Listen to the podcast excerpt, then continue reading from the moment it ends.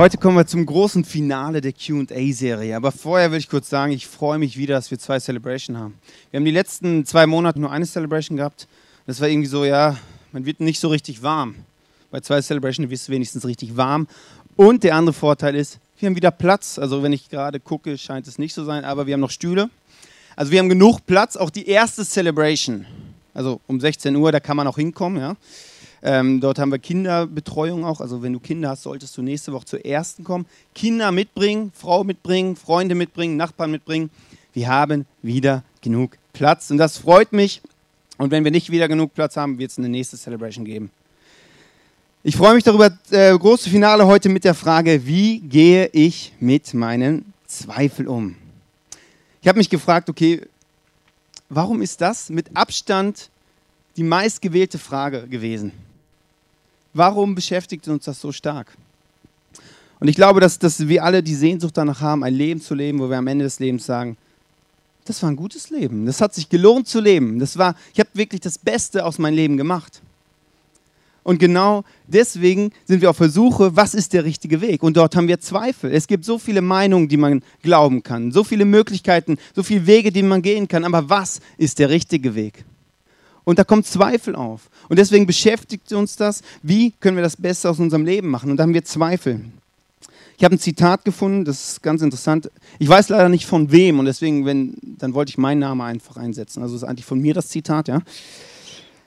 Zweifel ist nicht das Gegenteil von Glauben. Es ist ein Bestandteil des Glaubens. Es ist notwendig für uns, damit wir wachsen und feststellen können, was wir wirklich glauben. Ich glaube, dass Zweifel ohne Glauben uns in Verzweiflung führt. Und Zweifel ist wichtig, um eine Meinung zu bekommen, einen Stand einzunehmen in seinem Leben. Zweifel hilft uns, für Dinge zu stehen, um Glauben zu entwickeln. Und ich glaube, das ist wichtig, Dinge zu hinterfragen. Und wenn ich mein Leben zurückschaue, oder auch heute noch so, um eine Meinung bilden zu können, muss ich zweifeln, muss ich hinterfragen, muss ich gucken, was ist da dran? Und was glaube ich, was glaube ich nicht? Ganz praktisches Beispiel, die Syrien-Krise. Ja, da kannst du viele Meinungen haben. Was ist denn wirklich da jetzt dran? Man kann da zweifeln und das tun die auch. Gibt es jetzt Krieg, gibt es keinen Krieg? Man weiß nicht ganz genau und es sind Leute da, die hinterfragen, was ist dann wirklich da passiert. Und ganz am Anfang möchte ich mit dir verschiedene Zweifeltypen anschauen, da ich glaube, dass es sehr entscheidend ist, welche Motivation steckt hinter deinem Zweifel. Ich weiß nicht, welchen Zweifel du hast, aber die Motivation dahinter, die ist sehr entscheidend. Ich möchte anfangen mit dem Skeptiker. Wenn er nicht sieht, wenn er das nicht anfacken, äh, pass, anfacken, Entschuldigung, äh, an, Entschuldigung, anfassen kann, glaubt er es nicht. Wenn er Dinge mit seinen fünf Sinnen nicht aufnehmen kann, glaubt er es nicht. Thomas, im zweiten Teil der Bibel, ein Jünger, war genau so ein Mensch. Er war genau an dem Abend nicht da, wo Jesus nach seiner Auferstehung, er war gestorben, war wieder auferstanden, sich seinen Jüngern zeigt. In dem Moment war Thomas nicht da. Die anderen Jünger sind da, erleben Jesus, wie er auferstanden ist von den Toten, kommen hinterher zu Thomas hin und sagen ihm, Thomas, du glaubst es nicht. Jesus ist auferstanden, er lebt wieder. Und dann antwortet Thomas, ganz stumpf, das glaube ich nicht. Ich glaube es erst, wenn ich seine durchbohrten Hände gesehen habe. Ein Skeptiker, was er nicht sieht, kann er nicht glauben. Dann gibt es einen Zyniker, er misstraut anderen. Er hat Fragen, stellt sie vielleicht auch, aber im, im liebsten möchte er mit diesen Fragen gar nichts zu tun haben, möchte jegliche Verantwortung weiterschieben. Ein Zyniker misstraut anderen Menschen. Ich habe mal was Interessantes gehört. Wenn ein Skeptiker umarmt wird, ähm, bezweifelt er, dass diese Umarmung wirklich, dass der andere ihn wirklich mag. Wenn ein Zyniker umarmt wird, greift er sich als erstes an die Hosentasche und schaut, ob sein Portemonnaie noch da ist. Ein Zyniker misstraut anderen Menschen. Dann der Rebell. Ich habe mich gefragt, gehört Rebellion zum Zweifeln dazu? Ich glaube ja. Das eine ist, ich kann nicht glauben das andere ist, ich will nicht glauben. Ein Rebell will nicht glauben, der hat Fragen, die Fragen kommen hoch, aber er drückt die Fragen einfach runter. Er will sich damit einfach nicht beschäftigen. Saul, ein König im ersten Teil der Bibel, war genau so ein Mensch. Er hatte Dinge, aber hat sie immer wieder runtergedrückt. Die Zweifel, die hochkamen, hat er nicht zugelassen. Hätte er mal ernsthaft nachgefragt, okay, was steckt denn dahinter? Könnte es wahr sein? Ich glaube, sein Leben wäre ganz anders verlaufen. Dann gibt es den Erweckten, Johannes der Täufer. Hat viele Menschen getauft, war leidenschaftlich für Jesus unter, unterwegs, war, war voll on Passion. Und eines Tages findet er sich im Gefängnis wieder. Und Zweifel kommt hoch, kommen hoch und er fragt sich, Jesus, bist du wirklich der Mensch, der ich glaube? Bist du wirklich der Messias, auf den wir warten? Vielleicht kennst du das, dass du mit Jesus leidenschaftlich unterwegs bist und plötzlich findest du dich wie im Gefängnis wieder. Keine Wunder. Jesus fernab von allem ist dein Gefühl. Und du merkst einfach, hey, Jesus, stimmt das mit dir noch? Dann gibt es den Ironiker. Er steht für mich dafür, dass heute so, morgen so. Wie so ein Blatt im Winde. Keine richtige Meinung, alles ist richtig, alles ist falsch, irgendwie so. Und in Johannes, äh, Jakobus 1, Vers 6 steht, denn wer zweifelt, gleicht den Wellen im Meer, die vom Sturm hin und her getrieben werden. Wenn die Bibel sagte, zweifelt nicht, meint sie genau diesen Typen. Hört auf, euch wie so ein Blatt im Wind immer hin und her fegen zu lassen. Nehmt, nehm einen Stand ein, steh für etwas, mach dir eine Meinung, aber hör auf, immer dich hin und her wehen zu lassen. Ich weiß nicht, welcher Typ zu dir passt, aber die Frage dahinter ist, oder der Ansatz dahinter ist, werde ehrlich zu dir, aus welcher Motivation hast du welchen Zweifel? Warum fragst du? Bist du ehrlich dran oder ist es einfach nur eine vorgeschobene Frage? Vielleicht bist du auch Christ und bist in einer Kirche aufgewachsen, wo es ein Kirchenbild gibt. Das heißt so, du darfst nicht zweifeln. Du musst glauben. Du bloß nicht zweifeln. Da kann ich nur sagen, das ist recht eine schräge Meinung. Weil Zweifel hilft dir, Glauben zu entwickeln. Und wenn du nicht hinterfragen darfst, wie willst du dann weiterkommen in deinem Leben? Das funktioniert nicht. Du musst zweifeln und Zweifeln gehören dazu. Man kann nur Vertrauen zu Jesus fassen, indem man so lange nachdenkt, nachfragt, ringt und kämpft, bis man erkennt, dass er wahrhaftig der ist, der zu sein er behauptet. Und uns dazu anzuspornen, das ist die Aufgabe des Zweifels. Ich weiß nicht, was du über Jesus denkst. Vielleicht bist du zum ersten Mal hier. Aber wenn es um Jesus geht, kann man recht viele Zweifel haben. Gerade in dieser Gesellschaft verstehe ich, dass man Zweifel hat, dass man hinterfragt, kann das denn wahr sein mit diesem Jesus, der da so komisch herkommt? Aber die Frage ist, stellst du die Fragen, die du hast? Stellst du die Fragen ernsthaft oder nicht? Was ist, wenn es stimmt? Bist du da dran? Ja oder nein?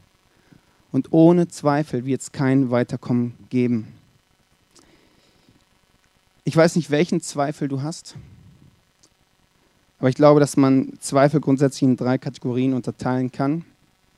Das erste ist Zweifel, wo es eine Antwort gibt, Zweifel ohne Antwort, wo es anscheinend keine Antwort gibt und Zweifel, wo du die Antwort erleben musst.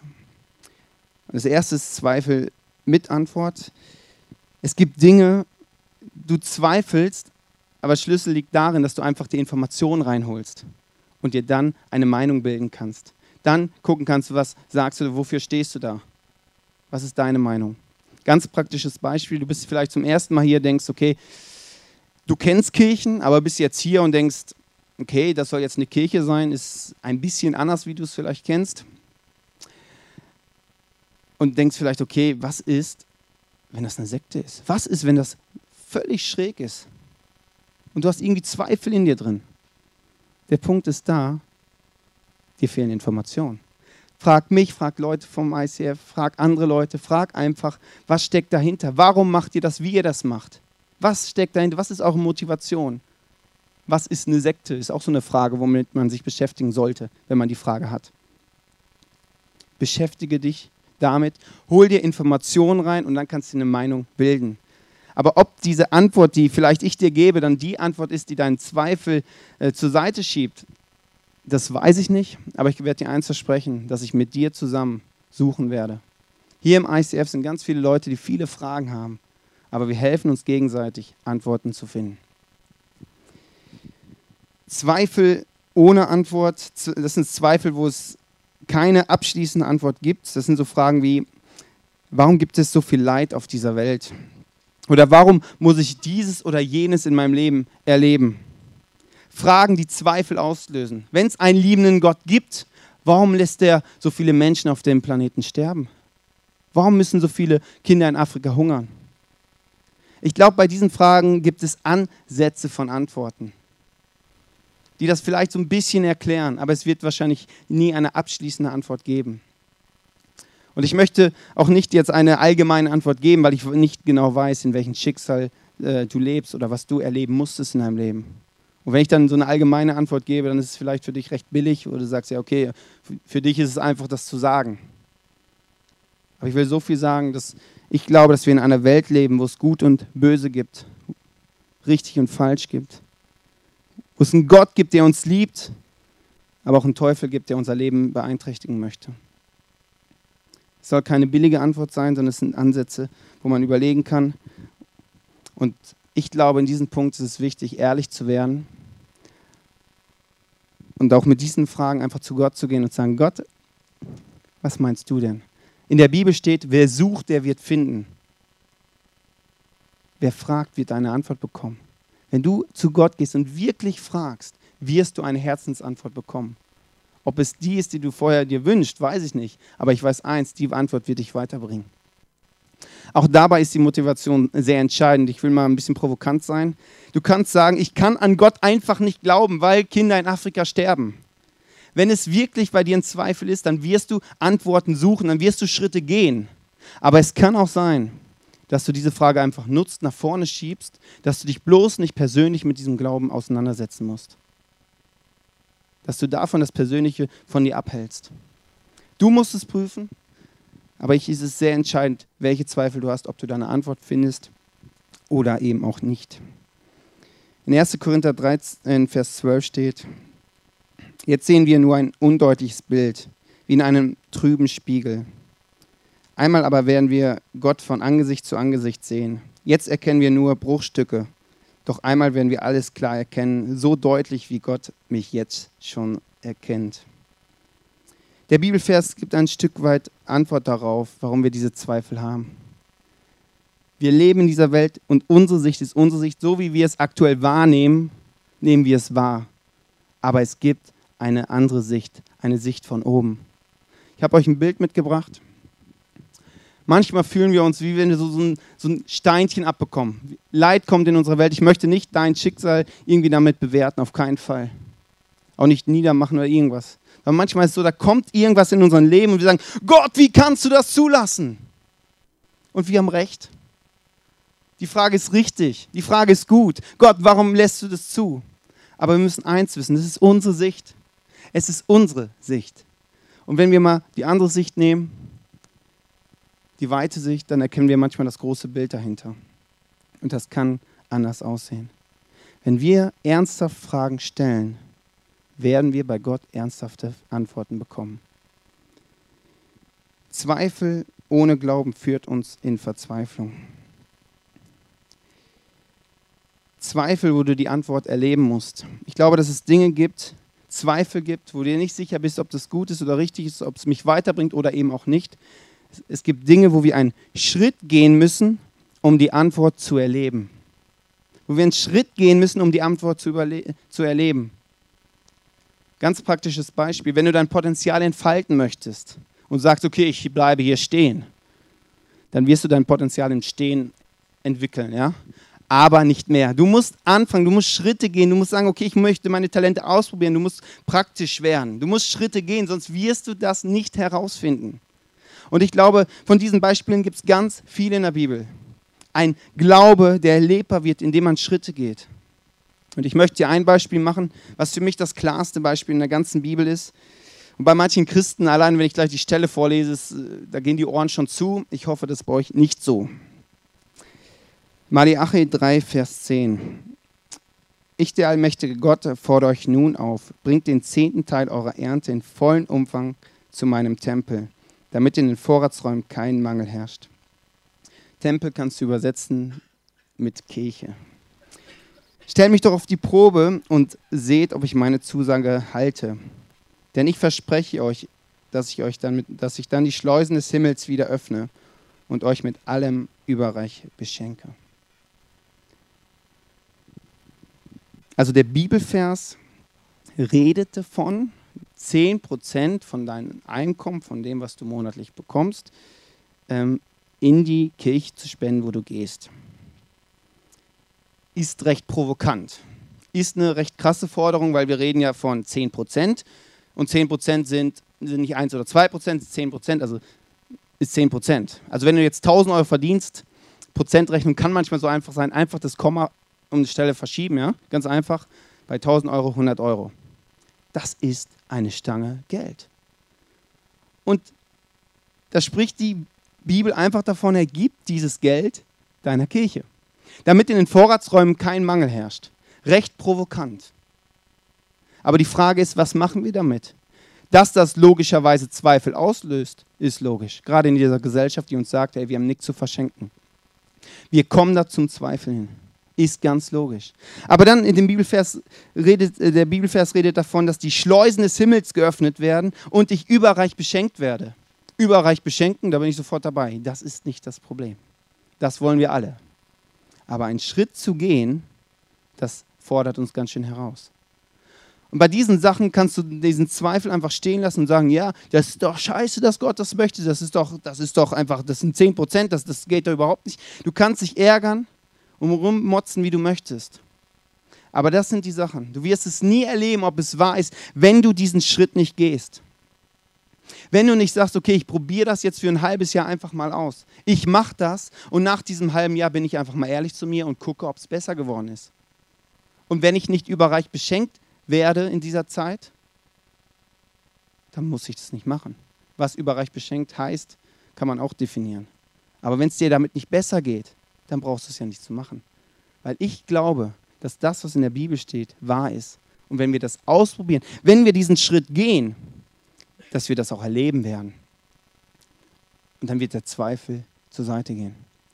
Und die Bibel ist voller so solcher Prinzipien, wo du einen Schritt gehen darfst, sollst, um Dinge zu erleben in deinem Leben. Und ich könnte jetzt ganz viele Geschichten erzählen, was ich gerade im finanziellen Bereich schon erlebt habe. Könnte ich dir euch ganz viele Geschichten erzählen. Aber der Punkt dabei ist, es sind meine Geschichten. Das habe ich erlebt. Und mein Wunsch ist, dass ihr Geschichten erlebt, dass ihr Wunder erlebt und merkt, hey, ich bin einen Schritt gegangen und ich wurde überreich beschenkt. Ich bin einen Schritt gegangen. Plötzlich kam ich aus meinen Schulden raus, obwohl ich doch eigentlich weniger habe. Zweifel, wo du einen Schritt gehen darfst, damit der Zweifel weicht. Ich möchte euch äh, noch äh, mit reinnehmen in eine Geschichte, wo es auch um Zweifel geht.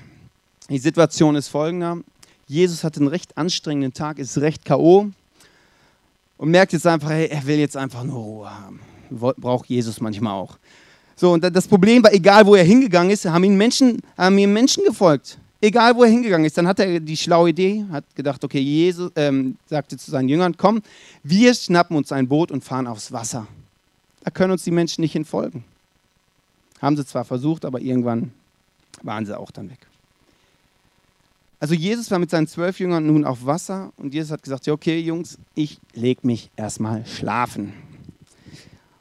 Da brach ein gewaltiger Sturm los. Hohe Wellen schlugen ins Boot. Es lief voll Wasser und drohte zu sinken. Jesus aber schlief hinten im Boot auf einem Kissen. Die De Details der Bibel finde ich manchmal hochinteressant. Also er schlief auf einem Kissen. Manchmal bist du in deinem Lebensboot und fährst du durch dein Leben und auf einmal kommen riesige Wellen, riesige Zweifelwellen auf dich zu. Was sollst du glauben? Für was sollst du stehen? Kann das denn richtig sein? Was ist, wenn es richtig ist? Und du denkst, oh nein, wie soll ich mit dem umgehen? Es fordert dich extrem heraus. Die kommen auf dich zu. Dann denkst du, ja, jetzt muss Jesus mir doch mal helfen. Und der pennt auf einem Kissen Und ganz interessant, was die Jünger machen dann. Da rüttelten ihn die Jünger wach und schrien voller Angst. Herr, wir gehen unter. Merkst du das denn nicht? Sie stellen eine Frage.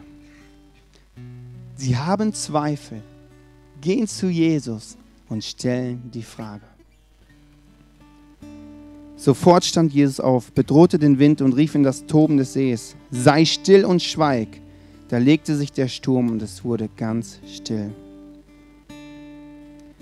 eine Frage. eine Herzensantwort von Jesus. Plötzlich weicht der Zweifel und Klarheit kommt zum Vorschein. Wie krass ist das? Warum hat, hattet ihr solche Angst, fragt Jesus seine Jünger. Habt ihr denn gar kein Vertrauen zu mir? Voller Entsetzen flüsterten die Jünger einander zu. Was ist das für ein Mensch? Selbst Wind und Wellen gehorchen ihm. Zweifel ohne Glauben führt in Verzweiflung. Zweifel mit Glauben, mit dem, was Gott uns auch in der Bibel uns mitgibt, führt zu Vertrauen. Und wenn wir mit unseren Zweifeln ernsthaft dran sind, ernsthaft Antworten suchen, werden wir es erleben, wie, wie Vertrauen wächst, wie wir Antworten bekommen, wie wir plötzlich merken, wir kommen in unserem Leben in neue Dimensionen rein. Wir erleben Dinge, wo wir vorher nie gedacht hätten, dass das möglich ist. Und ich wünsche euch genau das, was die Jünger erlebt haben. Jesus, was bist du für ein krasser Typ? Und ich weiß nicht, wo du jetzt stehst, was für dich der Punkt ist. Aber wir werden gleich von der Band einen Song hören, wo du ehrlich zu dir werden kannst. Wo du ehrlich überprüfen kannst, welche Motivation steckt hinter meinen Zweifeln. Bin ich da wirklich ehrlich suchend dran? Oder gibt es da Blockaden, die das verhindern, dass ich überhaupt gerade bei dem Thema Jesus ehrlich dran sein kann. Gibt es diese Fragen? Warum gibt es Leid? Warum habe ich das? Warum habe ich jenes? Warum muss ich das erleben? Wo du einfach eine Antwort suchst, aber irgendwie keine findest und du hast diesen Zweifel und denkst, Gott, wo bist du in diesen Situationen? Dann stell diese Fragen, Gott. Und ich weiß eins, in den Situationen, wo es für uns dunkel ist, wo es durch ein dunkles Tal geht, wo wir denken, Gott ist ganz weit weg, wo wir Leitsituationen erleben. In den Momenten ist Gott uns näher, als wir denken. Stell deine Frage, die du hast, ehrlich an Gott. Was ist für dich der nächste Vertrauensschritt? Vielleicht weißt du es auch ganz praktisch. Vielleicht war das die Geschichte mit diesen 10%, die ich erzählt habe. Vielleicht ist genau das der Punkt bei dir, vielleicht ein anderer Punkt, dann treff heute eine Entscheidung und sag, ich werde diesen Schritt gehen. Und ich möchte jetzt beten, dass, dass ihr die, in den nächsten zwei, drei Minuten göttliche Eindrücke habt, was für euch der nächste Schritt ist. Gott, ich danke dir, dass wir dir vertrauen dürfen. Und Heiliger Geist, ich bete jetzt, dass du uns mir Eindrücke gibst, was für mich der nächste Vertrauensschritt ist. Du siehst meinen Zweifel. Und ich danke dir, dass du mir in meinen Zweifel begegnen möchtest. Ich möchte dir meinen Zweifel hinhalten, von dir eine Antwort bekommen. Zeig mir, was für mich jetzt dran ist.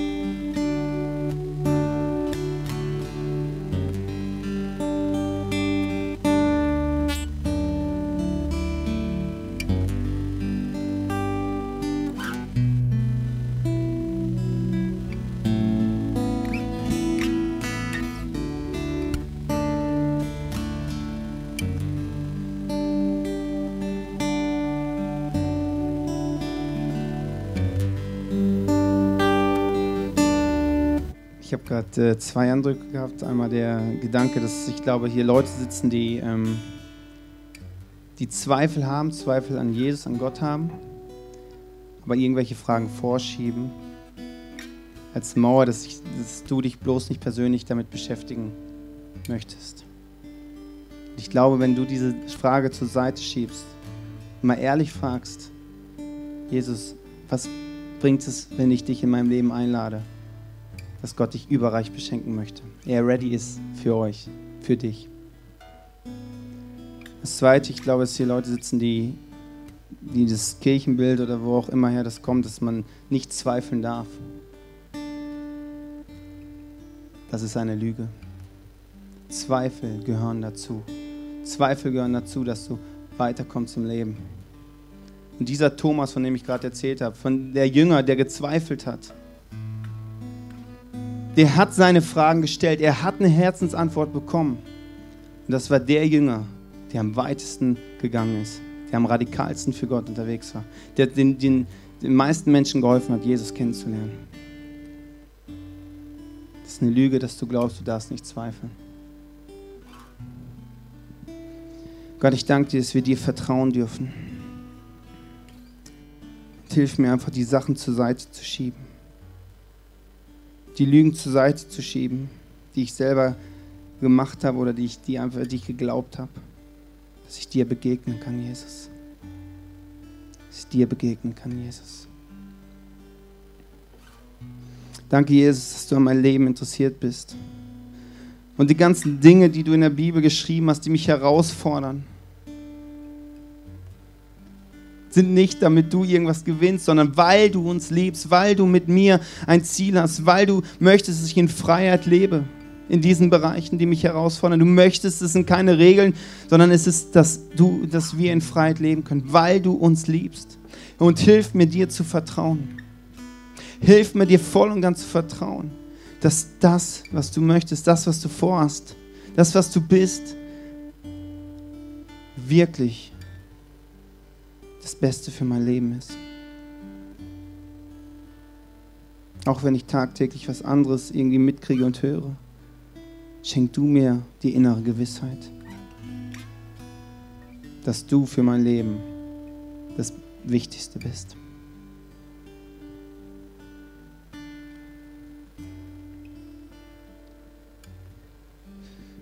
Auf Mutter Teresa kam ein junger Mann zu und ähm, der junge Mann sagte zu ihr, oder äh, Mutter Teresa fragte ihn, wofür darf ich beten? Und der junge Mann antwortet, kannst du für mich beten, dass, dass ich Klarheit und Gewissheit in meinem Leben habe, damit ich weiß und sicher bin, dass ich den richtigen Weg in meinem Leben gehe.